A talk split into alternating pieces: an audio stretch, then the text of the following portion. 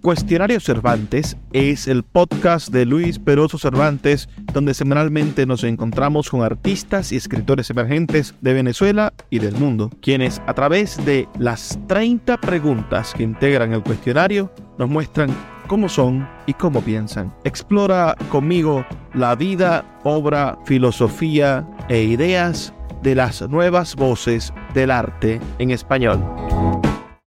Bienvenidos a esta edición de Cuestionario Cervantes, su podcast semanal donde traemos a un joven artista venezolano para que nos cuente sus intimidades, no mentiras, para que responda 30 preguntas, donde sí puede ser que esté un poco uh, dispersa esa, esa intimidad, esa forma de pensar, ese saber quiénes somos que es lo que cada persona que admira a un artista desea conocer realmente.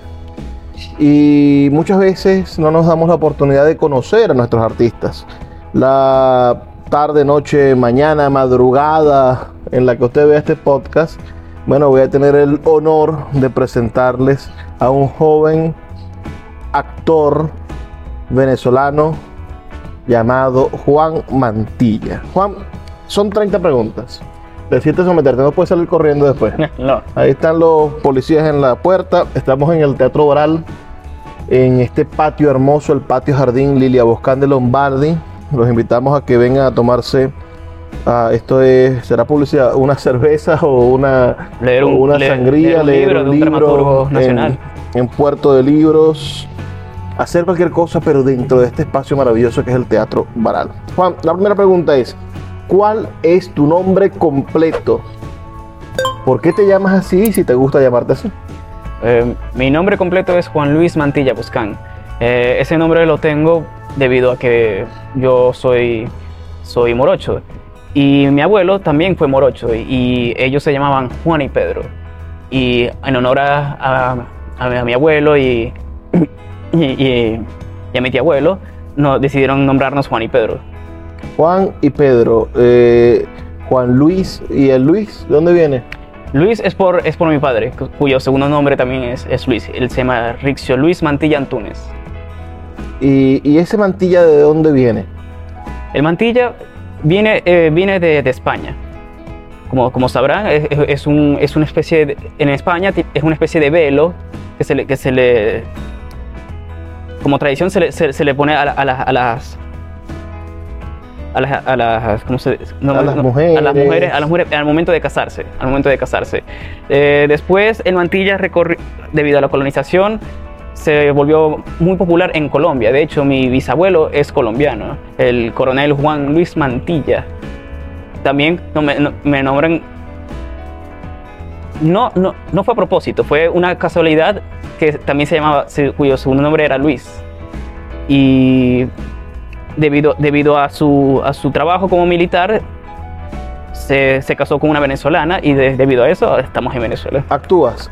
¿Cuál es el ejercicio que te pone tu maestro para, para soltar los nervios? Ah, bueno, primero es... Esa, esa, no está en el cuestionario, pero te hace falta. Sí, sí.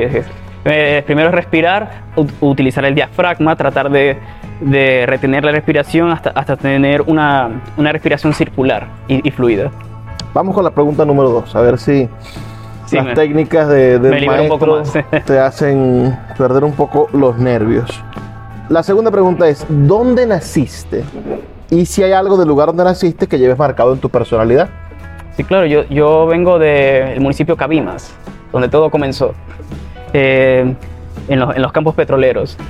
Y bueno, Cabimas es un lugar histórico para, para el Zulia, ya que ahí fue donde comenzaron como tal los, pozos, los pozos petroleros. Y ahí comencé a los 16 años en, la Casa de la Cultura. Ahí fue donde pude bucear dentro, de, dentro del mundo de la, de la, actuación del teatro.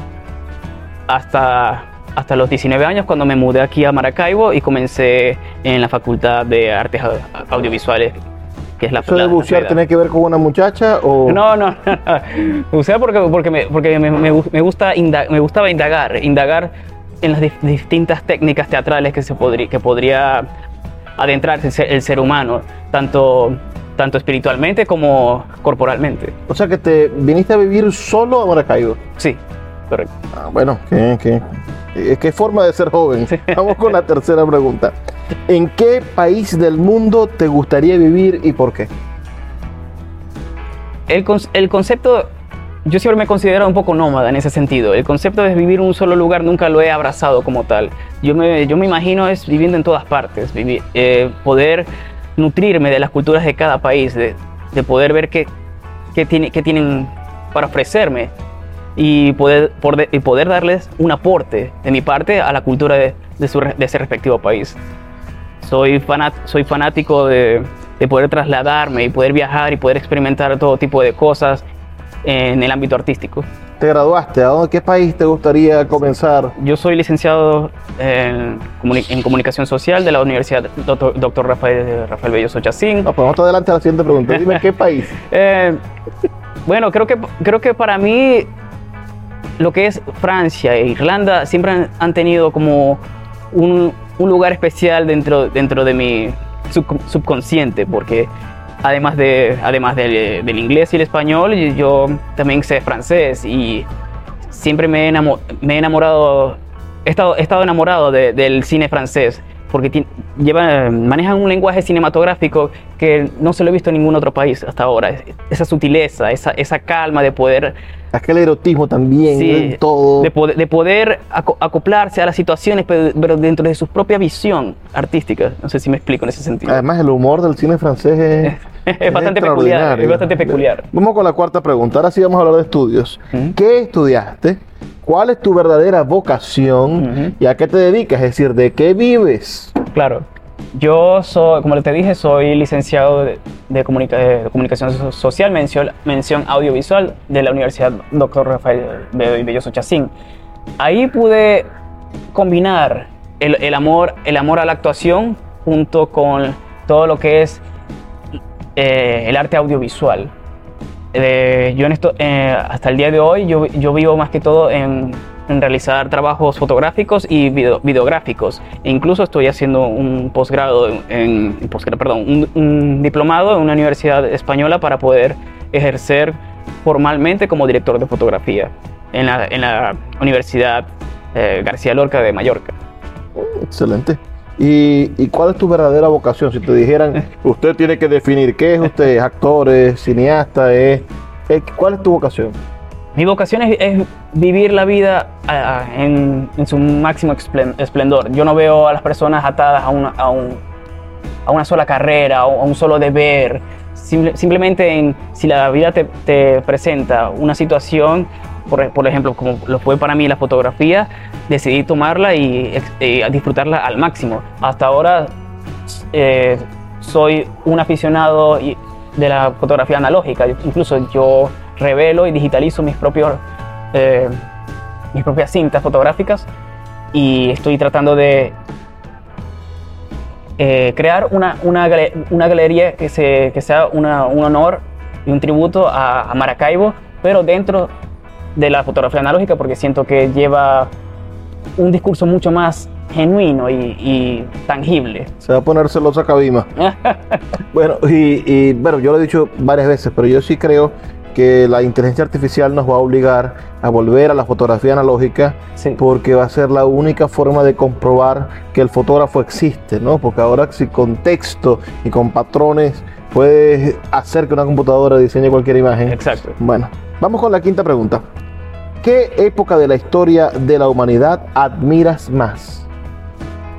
creo que el renacentismo, por, no sé, tiene unas, una sublimidad muy, muy intangible que no, no, no, no, no te sabría ex- eh, explicar con palabras, pero lo que a mí me transmite como tal esa época es toda el tacto que, que siente el artista dentro de su, dentro de su propia vocación.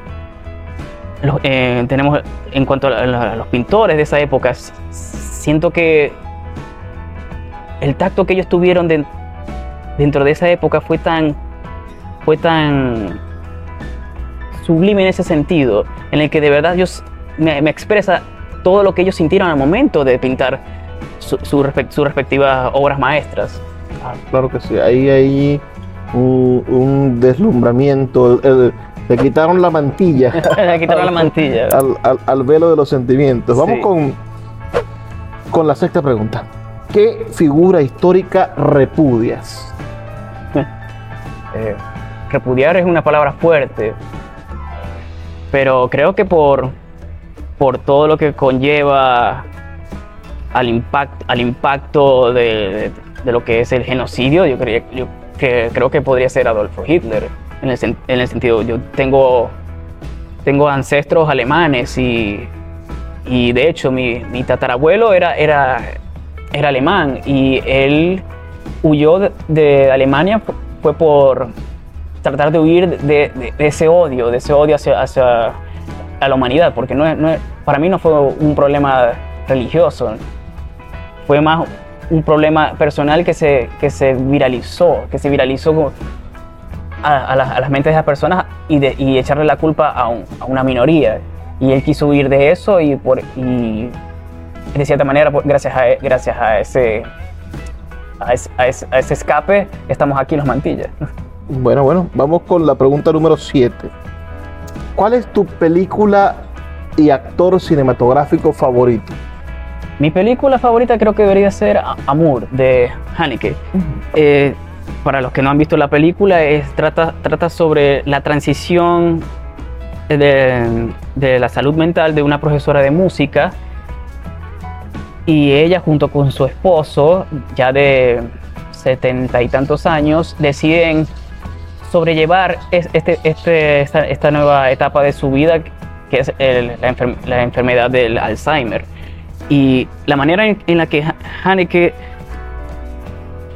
transmitió a través de un lenguaje cinematográfico su, la, promesa de estos, de estos ancianos en no querer que la enfermedad se vuelva parte de, su día a día es simplemente desgarrador, porque el, el Alzheimer es una enfermedad degenerativa que, que muestra un antes y un después de la persona y es, es una historia totalmente des- desgarradora en el sentido de, de que ves el proceso de cómo estas personas tratan de sobrellevar esta enfermedad y es una historia de, de- de amor y de tragedia al mismo tiempo.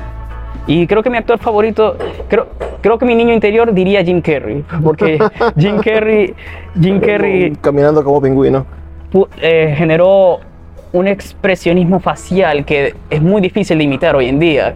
Eh, tú ves cualquier película de Jim Carrey y fácilmente lo puedes re- reconocer a través de su de la emocionalidad que puede dar a través de su cuerpo y, y- y la manera en que en que transmite los diálogos. Y hoy, pero hoy en día creo que podría decir que mi actor favorito, entre comillas, podría ser podría ser Na- Natalie Portman. Natalie Portman es, es una, es un- una actriz que de verdad no tiene un método como tal, sino que ella aplica sus vivencias y su manera de pensar de una, de una forma tan empática en el, en el que ella se refleja a través, a través del personaje. No, no es que le dieron un personaje y ella decide, ella decide cómo adoptarlo, sino que simplemente se muestra a sí mismo dentro de la situación de la persona que, en- en- que, está, que está viviendo la historia. Y eso para mí me parece fantástico y, podría, y quisiera llegar a ese tipo de nivel de empatía con el personaje. Pregunta número 8. ¿Quién es tu músico preferido y cuál podría ser la banda sonora de tu vida? Mi músico favorito po- creo que pod- podrá ser entre una combinación entre John Lennon y, y, y, mm, Luis Eduardo Aute. Saldría un monstruo, Salió un monstruo. no sé, creo que los dos un inglés y un filipino. eh, uruguayo, Ajá. Luis Eduardo Aute. Eh, creo que los dos tienen una manera de, de- de escribir muy, muy simbólica y creo que al momento de, al momento de escuchar alguna, alguna de sus canciones uno se siente familiarizado y sin, sin, sin- sin ni siquiera verse, verse parte de la situación que está viviendo la canción en sí, sino, sino que llevan, llevan, los, la llevan las, eh, las letras y, el, y la música con una, melo- una melodía en el, que, en el que cualquier persona que escuche alguna de sus canciones simplemente siente ese tacto, sienta, sienta esa familiaridad plena en la que dices, yo me veo reflejado en esta canción. La siguiente pregunta, ¿la banda sonora de tu vida? Ah, la banda sonora, creo que podría ser... Creo que, creo que podría ser un- una, una, una so- un, un solo de guitarra de Facundo Cabral. Ah. Podría ser. no sé, siento que, siento que, cada, que la manera en la que él, él se expresaba a través de la guitarra era una, era una, una osadía a la vida, pero al mismo tiempo mela- melancólica y... Pero, pero, pero lo puede sobrellevar a través de una melodía bastante movida, así que pues, tienes esos altos y bajos como, la como es la vida en sí. La siguiente pregunta siento que te puede tocar. Sé que recientemente acabas de tener un impacto con, con esta situación. La siguiente pregunta ya estaba escrita. es, Ok. ¿Qué opinas del suicidio? Acabas de vivir una experiencia, me dices hace unos días, de, de ver un suicidio de cerca. Sí, sí, sí. ¿Cuál es tu opinión personal sobre este asunto? Bueno, antes de, antes de vivir esta experiencia, em, yo tenía, tenía una manera de pensar más, un poco más drástica, un poco más. El suicidio fuera, fuera de todo, todo lo que es eh, la salud mental y todo, todos estos espe- espectros, sentía que, bueno, si la persona está en, su, en, su, en sus cabeles, eh, debe- debería tener el derecho de, de- de tomar esa decisión. Pero recientemente pude presenciar un, un acontecimiento con respecto a este tema y me, me movió en muchos sentidos y me cambió de cierta manera es- es- esa manera de, de pensar. Y creo que uno nunca sabe lo que, lo que vive, lo que está viviendo una persona dentro de su cabeza. Y creo que hay que gastar todos los, los, los métodos y técnicas posibles para poder tratar de ayudar, ayudar a esa persona y ver si realmente eso es lo que quiere hacer. Y simplemente no quedarnos con la duda de si, si lo hubiese ayudado un poco más. Y, bueno, este, pero al fin y al cabo es, es una, siento, todavía mantengo que es una decisión extremadamente personal, siempre y cuando esté eh, médica- me- médicamente apto para, para poder tener O ese... sea, ese- que pi- piensas más en que el suicidio debe evolucionar hacia la eutanasia. Sí, completamente. A la eutanasia, ya que Hay Uno- ciertos uno- uno- controles uno- ante... uno, sí, unos ciertos controles, ciertos estudios, ciertos, ciertos, ciertos exámenes, exámenes mentales. chao. Eh, pero creo que, creo que es- es- está en su eh, la persona está en su derecho. Uno no pidió nacer. Por lo tanto, yo creo que es lo, lo más lógico, uno podría decir hasta cuándo, hasta cuándo puedo, puedo aguantar o, o- o estar aquí. Siempre y cuando tenga la- toda la ayuda posible para, para que lo ayuden a, a estar completamente seguro en, en tomar esa decisión. Pregunta número 10. ¿Qué cambiaría Juan de su personalidad? Mi. El no, el no- el no ser tan disperso, porque pienso tantas cosas al mismo tiempo que me distraigo, me distraigo hasta en los momentos en los que menos debería distraerme. y es- es- a veces es una lucha. Siempre trato de estar lo más concentrado posible en, en cada situación, pero al como te digo, al, al estar pensando tanto y en tantas cosas, cosas al mismo tiempo, es agobiante en, cier- en- en Sí. cierta manera. Y energía. y me gustaría, me gustaría eh, cambiar eso a futuro. Pregunta 11. Esta es la pregunta de ultratumba. Ok. ¿Le temes a la muerte? ¿Qué piensas que hay después de la muerte? Eh, no, obviamente no soy la, la- la persona más apta para poder responder estas personas, este tipo, este tipo de preguntas, pero bajo mi perspectiva, yo diría que primero la, la muerte es- es una de las cosas más naturales que hay en la vida y creo que uno se hace mucho más daño en temerle que simplemente aceptarla. En algún momento nos va, nos va a llegar a todos nosotros y creo que lo, lo más sano posible sería a- a- abrazarla y, ten- y tenerla como una amiga de toda la vida. Y si un día quiere, quiere salir contigo, deja que, deja que, te, que te lleve. este, y, ¿Cuál es la segunda pregunta? Disculpa. ¿Y qué crees que hay después de la muerte? Ah, bueno, después de la muerte, eh, yo, yo soy, este, agnóstico y no tengo... no- y trato de, trato de siempre nutrirme en- de, de todas las religiones, de todas las religiones y, y maneras de pensar. Y quisiera, y al estudiar un, un poco lo, lo que es el, el budismo y, y- y el Hare Krishna, el Hare Krishna, eh, creo que la- para mí lo más, lo, lo más lógico en la vida sería la reencarnación.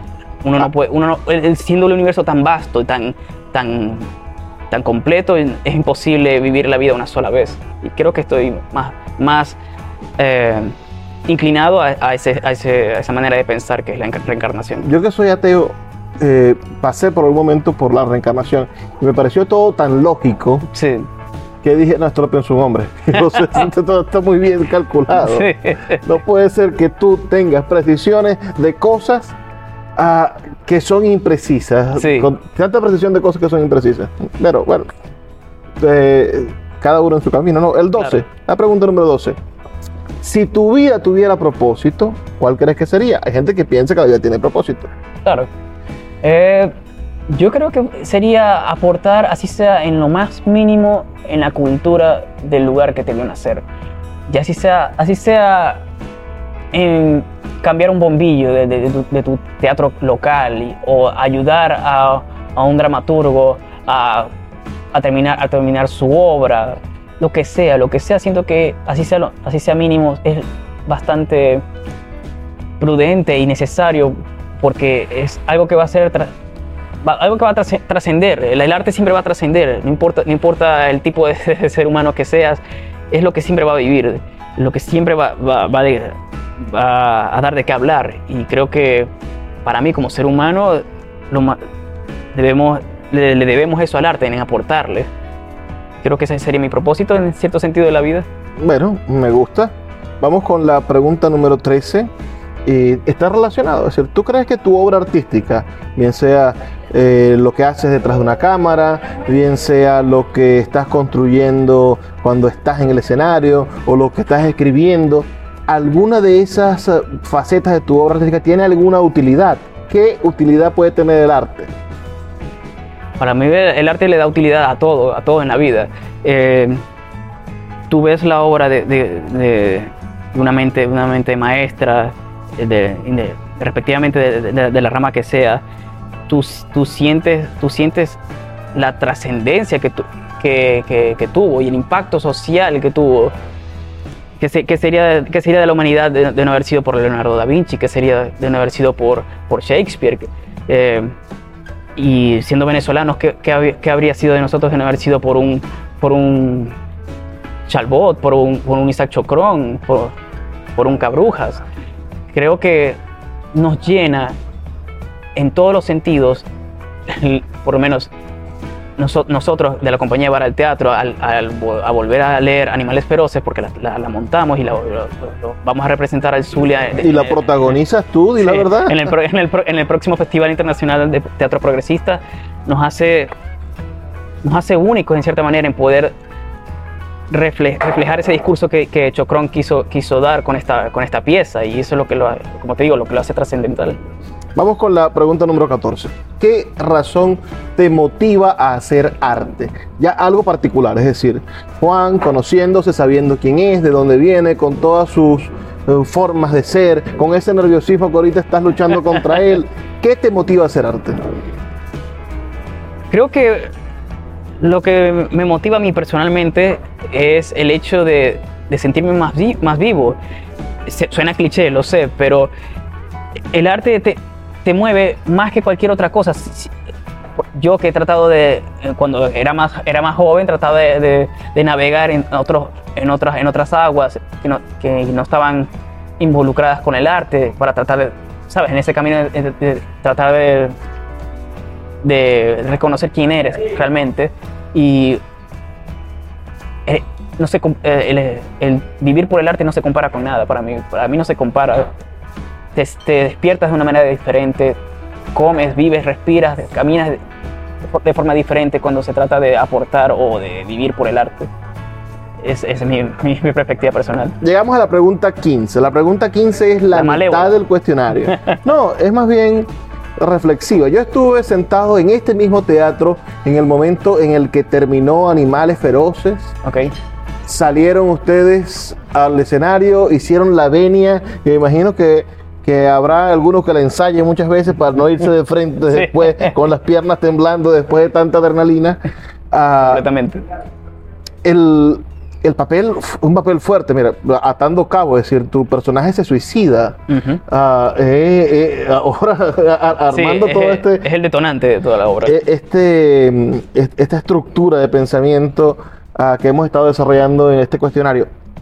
¿Qué siente un actor al momento de terminar la función, al ponerle punto final a ese trabajo o a esa entrega del trabajo?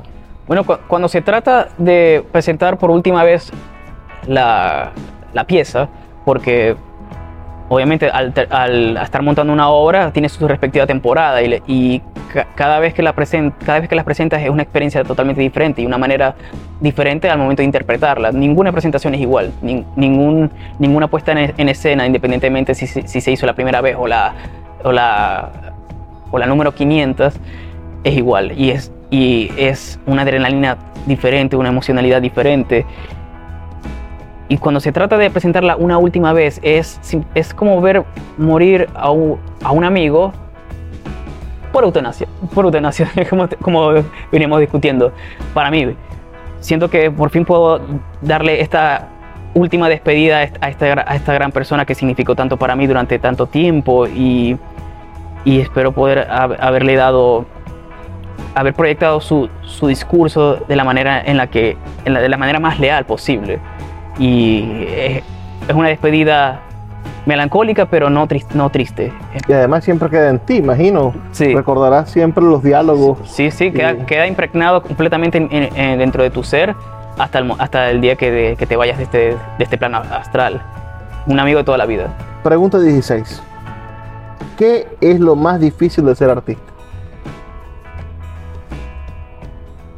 Hoy en día yo te diría que es en ser fiel contigo mismo y en, en lo que crees y en lo que y en tener los pies sobre la tierra en cuanto a si realmente estás aportando o no. Hoy en día, consecuencia de la globalización, con todo, con todo lo que es la, la tecnología, las personas eh, para, hoy en día para mí las personas eh, se les es más fácil mentirse a sí mismas en cuanto a, al área en la que se están desenvolviendo dentro, dentro de la humildad. Si tú realmente crees que estás haciendo un aporte, ten, ten con qué justificar eso y no, y, y no que tus palabras la justifiquen, que el trabajo lo justifique. Eh, y creo que lo más difícil hoy en día para mí como artista es no caer en esa, en esa, en esa clase de mentiras, en esa clase de banalidades o de superficialidad. Hay que saber identificar cuando quieres ser artista o cuando quieres ser una celebridad. Claro, no hacer los trends de TikTok. Ex- cada, quien- cada quien con lo suyo, no lo, no lo critico, no digo que está mal, simplemente ten en cuenta si eres alguien que simplemente está bailando un, un baile viral o, o si estás haciendo una coreografía que tiene un impacto dentro de la danza en sí. Sí, sabes, saber, diferenciar, saber qué es, qué es entretenimiento y qué es arte. Finalmente hacer las cosas que te definen como ser humano. Exactamente. Y Vamos con la pregunta 18. Rutinas. Ok. ¿Cuáles son tus rutinas a la hora de crear? Es decir, antes de montarte en el escenario, ¿tienes alguna rutina? ¿Algún Sí, sí. eh, ¿Te pones el mismo interior sucio porque es el interior de la suerte? O, No, de hecho, tengo un amigo que hace eso. eh. Tengo un amigo que hace eso, que se pone siempre el mismo boxer en cada presentación. Espero que lo lave, pues.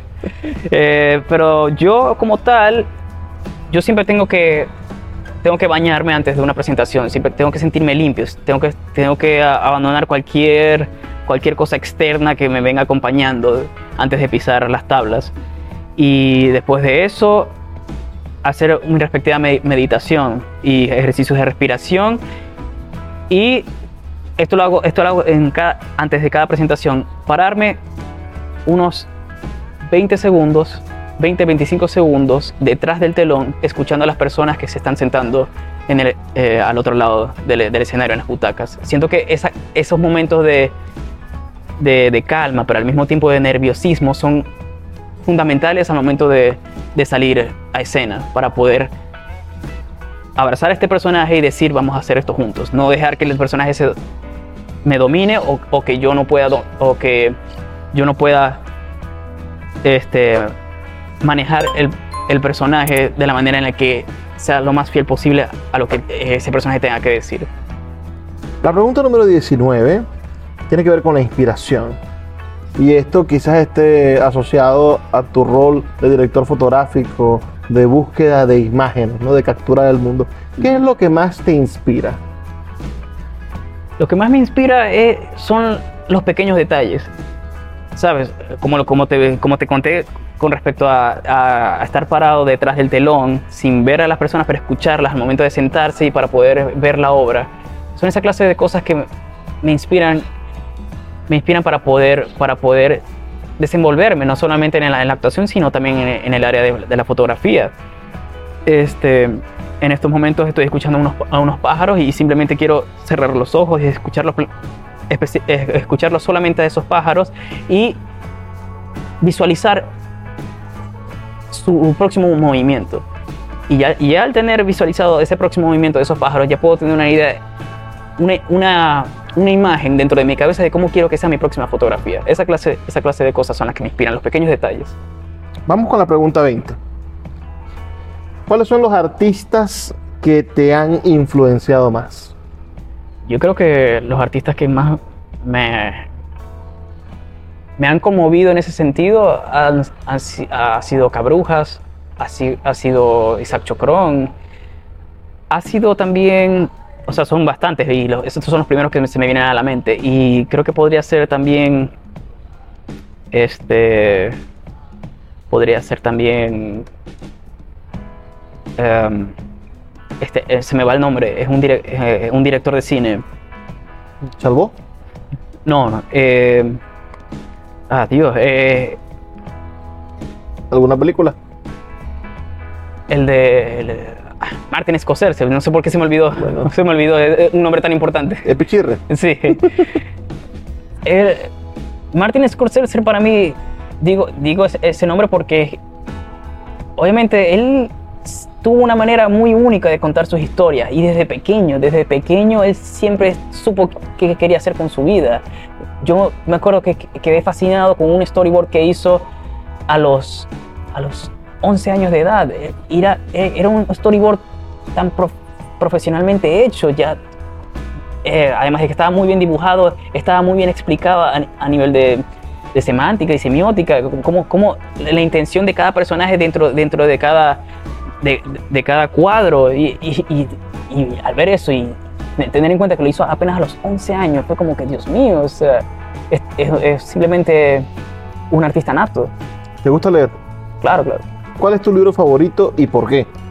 Mi libro favorito eh, va a sonar trillado, pero El alquimista de, Pa- de Pablo Coelho lo leí cuando recién estaba tratando de enamorarme de la, de la li- literatura y creo que fue uno de los primeros libros en los que dije, en los que siento que me conmovió y me, y me movió en es- de- me, hizo ver, me hizo ver la literatura de otra manera. Fue, la- fue esas, esas primeras obras que me hizo, me hizo enamorarme cada vez más de la literatura y decir, quiero, quiero adentrarme más dentro de las historias. Después de eso, Cien años de soledad. ¿Cómo no? Cien años de soledad. Además de ser una, nove- una, una novela bastante compleja en el, en el en el sentido de, todo, de todos los, los problemas familiares, está tan bien contada y tan, y tan, tan bien y los hechos están, están tan bien eh, eh, explicados a- al, al punto de que te puedes, te puedes ver, te puedes visuali- visualizarte dentro, dentro de lo que está viviendo los, los personajes. Creo que pueden hacer esas, esas dos piezas. ¿Qué libro le recomendarías leer a Dios? Adiós. En el caso de que existiera. Claro.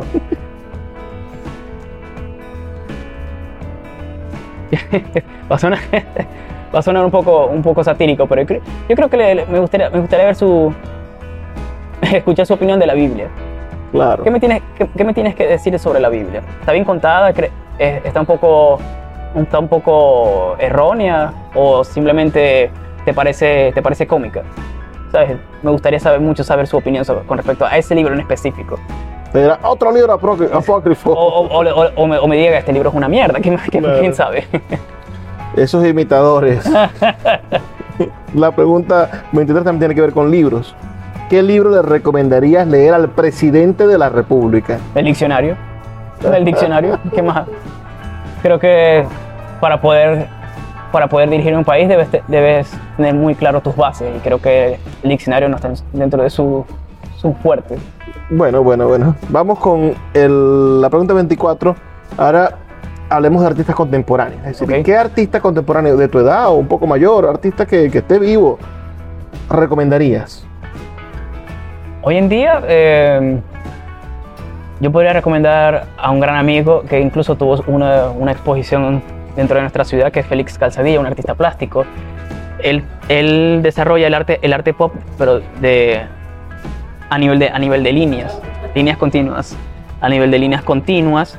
Y es como una, es como una danza, una danza continua en donde, donde te sientes... te- Es verdaderamente espectacular la obra de Casadilla. Sí, te, te sientes abordado, te, te sientes parte de, de- de- de la- de las, de las- de las piezas en el, en el sentido de que te ves reflejado, porque ya que él, su, ulti- su, última, su último proyecto, que incluso está, está en el espacio 14, fue hace, menos de una semana que tuvo su estreno, se llaman Perfiles Flotantes. Y te ves inmerso, te ves inmerso en, la, en, en todos estos colores brillantes pop y, lo- y, la, y lo- la- los rostros que- que reflejan las, las piezas. Es, es muy- uno- Ojalá algún muy día bello. Calzadilla nos dé el gusto de responder el cuestionario Cervantes. Complemente, comple- completamente, él es muy dado. Te voy a poner en la tarea de que nos recomiendes. Claro que sí, claro que sí. Y si estás viendo esto, Félix, ya sabes para dónde vas. Tienes un compromiso. no, mira, me gustó mucho de Calzadilla el mural con tapas. Ah, sí. Es decir, ver el de Olivero y, y decir, este tipo vino a mostrarle a los zulianos la chinita, el puente y la casita.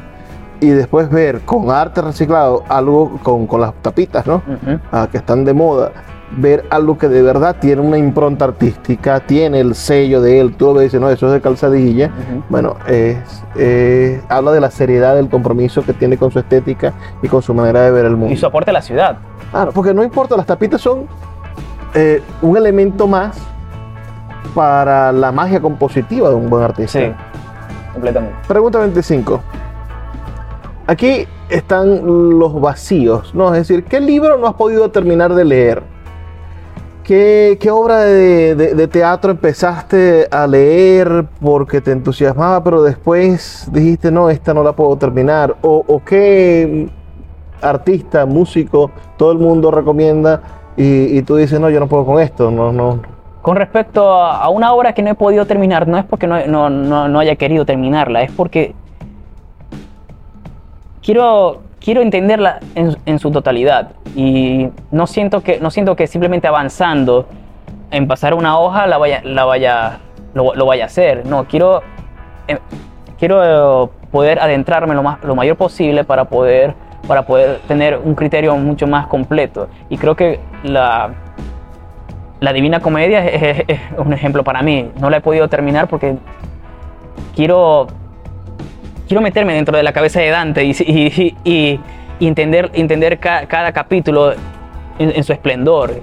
Tengo ya casi tres años tratando, tratando de leerlo y no, no, es ni siquiera llegado a, la mitad para, para poder decir, ok, voy, bien, estoy entendiendo, estoy entendiendo y lo que quiso decir y, y proyectar Dante con, con este capítulo. Y creo que con respecto a un artista que no, no, no, no logro tener conexión, podría ser... Creo que podría ser Silvio Rodríguez. O sea, Silvio Rodríguez es un gran músico, me encantan sus, sus melodías, pero hay algo dentro de su manera de cantar que no, simplemente me, me cuesta enganchar, me cuesta enganchar. No digo que, no digo que sus canciones se- sean, sean malas o algo parecido, simplemente me cuesta enganchar en su manera de cantar. Claro, eh, me parece curioso porque Luis Eduardo Aute o, o, O- o Silvio. Leno, eh, sí, Silvio Rodríguez está dentro de ese, dentro de ese universo. Sí. y Es un poco contradictorio, pero no entiendo por qué. no es algo ideológico, no será porque es cubano. No, no, para nada, todo- para nada. Nunca, de hecho, yo me enteré mucho después, porque estaba más inmerso en la música que en su manera de pensar. eh, en cuanto a ideología, que era que tenía una, una proyección ideológica izquierdista, ¿Qué, edad tienes tú ahorita, Juan? 26 años. 26 años. Debe haber un muchacho de 16 Ujú. que te ve y dice, yo quiero ser como él. Ah, profesional. bueno, la- este mensaje es para él. ¿Qué mensaje le puedes dar a un joven que se quiere iniciar en el camino del arte? Creo que lo el consejo que a mí me hubiese gu- gustado es- oír a esa edad fue- es simplemente ser fiel a lo que a lo que quieres a lo que quieres decir. Si realmente te gusta un, un- una rama artística, no te apresures, simplemente no te apresures. Adéntrate a tu ritmo, no te dejes influenciar por los demás en cuanto, en cuanto a si estás muy tarde o si estás o si no o si no, no has escuchado esta, esta canción, no has leído esta obra todavía. Simplemente deja, que- deja que, te, que, te, que te abrace el arte, no, no la persigas, no la persigas, no, no, no, no seas el, el correcaminos. Simplemente deja, deja que, te, que te adentre con lo que te tiene que con lo que, que, se- que- que vaya acorde a tu discurso. Vamos con la pregunta 27, ¿te parece? Claro. Antes de morir, ¿qué logro quisieras tener? Un logro antes de morir para mí sería poder presentarme en, en un teatro griego. En un teatro, eh, obviamente los griegos son los, que, entre comillas, dieron, el nacimiento de- del teatro y poder presentarme en, un- en uno de, esos teatros eh, que están en, prácticamente en las ruinas sería un sueño hecho realidad Todavía los usan. todavía los usan por eso. Y Todavía usan el coliseo, el ¿sabes? Coliseo también. Y, pu- y estar parado ahí, sabiendo que tan, sabiendo que ahí fue donde se vio el nacimiento de- del teatro y la celebración a la vida, porque el teatro comenzó como una celebración a la vida en sí, al querer imitar a los dioses, en crear una historia, en poder, des- en poder decir que este personaje muere o vive. eh, eso sería una experiencia totalmente única. Vamos con la pregunta 28. Esta es la pregunta picante, ¿Ok? la pregunta roja del, del- del cuestionario. ¿Has tenido alguna experiencia erótica de excitación con el arte? Cuéntanos. Sí, o sea, eh, es muy No difícil. cuenta la pornografía. No, no, no, no, para nada. no, sí, es, es muy, es muy difícil no, no abarcar esos, esos temas con el, con el arte, porque el, el arte te llena en todos los sentidos y al, al querer estar más, más conectado con el arte, eh, ese, ese pensamiento o, esa- o ese, o, o ese sentir va a llegar, va a llegar independientemente si eres, si eres una persona erótica o no. Es- sientes, sientes una conexión muy... Un ejemplo, ¿qué obra de arte te produjo alguna vez una excitación? Uno, eh, yo creo que podría, podría ser cuando, cuando pude, pude ver en VHS la obra, la obra Bolívar de, de Rajatabla. Al ver, al ver, esas, esas in- interpretaciones y esa manera de contar la historia, para mí, yo, pensé, yo pensé que era, que era un, un, ¿cómo se dice? Una cosa aberrante, ¿no? Una cosa... Un, Un espasmo muscular. No, esa, esa palabra, no, no, no- no encuentro la palabra, un, una, una persona que, que- que sien- a, las, a las que las otras le sienten repudio, este, un, Ajá, eh, algo así como eh, lo misógeno es a las mujeres, a los, a los seres humanos es eh, sociópata, no sé. un- una especie de sociópata una- o, o un, un descarado. Pero, eh, eh, eh, como te digo, es, es inevitable sen- sen- sentirse así al, al momento de ver que una obra te esté, te esté llenando en todos los sentidos. Ver esas, in- esas actuaciones y la manera en la que fueron dirigidos esos, esos, esos actores simplemente me, me causó una, una excitación incontrola- incontrolable por- porque era algo que yo para ese entonces nunca antes había visto. Genial, genial. Estupenda respuesta. Vamos con la 29. Ya va a terminar esto, no se pongan tristes. Ahí Juan para rato, lo pueden seguir. Ahorita nos va a decir sus redes. La pregunta número 29 es: ¿Cuál es tu personaje de ficción favorito y por qué? Es difícil porque soy fanático de, de, de los, de los cómics. Eh, pero creo que en este momento podría, podría decir que es... Uh, estoy en blanco en este momento. ¿De Eh, DC o de Marvel? puede- podría ser DC, podría ser Marvel, podría ser este, podría ser una- un, un manga. Eh, creo que podría, creo que, porque como, como en estos días vi a Guardianes de la Galaxia, creo que podría, podría ser Wolverine. Guardianes de la Galaxia porque por la conexión con Marvel. Wolverine para mí es un, un ser que sufrió durante casi toda su vida y, y ver No puede morir. y no, y no puede morir, es una maldición que tiene. Sí. Y el, el estar, el estar, yo siento que sería una persona que estaría completamente de acuerdo con la eutanasia. Además, es el, el- el más antiguo de todos los mutantes, ¿no? Porque Sí. cuántas veces no ha. Él vivió todas las, las guerras humanas, habidas y por haber. Mira, la última pregunta es una pregunta aspiracional. Ahí uno cierra los ojos y se hace la pregunta o la responde. Es decir, si pudieras hacer realidad una situación solo con desearla, ¿cuál sería? Sol- si estuviese, si fuese mi decisión, yo haría una, una ley en la que durante una semana de, de cualquier, de cualquier mes se, cele- se celebre el teatro y sea obligatorio ir a ver una obra de teatro, pero que sea, pero que, no, que, no que sea obligatorio con solo ir, simplemente que la persona debe escoger una obra que le llame la atención y tenga, y tenga el derecho de poder ver esa obra independientemente en donde la estén presentando. Yo quiero ver, yo quiero, yo quiero, yo quiero ver Bolívar de rajatabla. Bueno, vas a tener, el gobierno te va a pagar para que vayas a Caracas, veas la obra y te regreses. Eso sería para mí un- una manera muy, muy sublime, muy, muy, muy, huma- muy humana, obviamente con muchos cobres también, para, para hacer que las personas se enamoren de- del teatro, sobre todo aquí, del teatro nacional. Excelente, Juan. Me, me encantan tus respuestas. Creo que ha sido. ah, primero, creo que eres el primer actor, ¿no? También estuvo eh, María Ángel, pero María Ángel hace de todo. Sí. no, no, no, no cuenta. El primer actor que invitamos al cuestionario. Ah, la pregunta fundamental que ya nos pregunta es, ¿cómo podemos seguirte? Las personas que te están viendo, te están descubriendo algunos, otros de seguro tienes a tu, a tu club de fan, a todas esas chicas y chicos de las que puede ser el crunch. Bueno, ahí está esa gente mirando esto fanáticamente, pero hay algunos que no saben dónde seguirte. Los que no pertenecen a, a- a tu club de, de- de- de seguidores y los que te envían piedritas y te tienen y te ponen notas dentro del carro.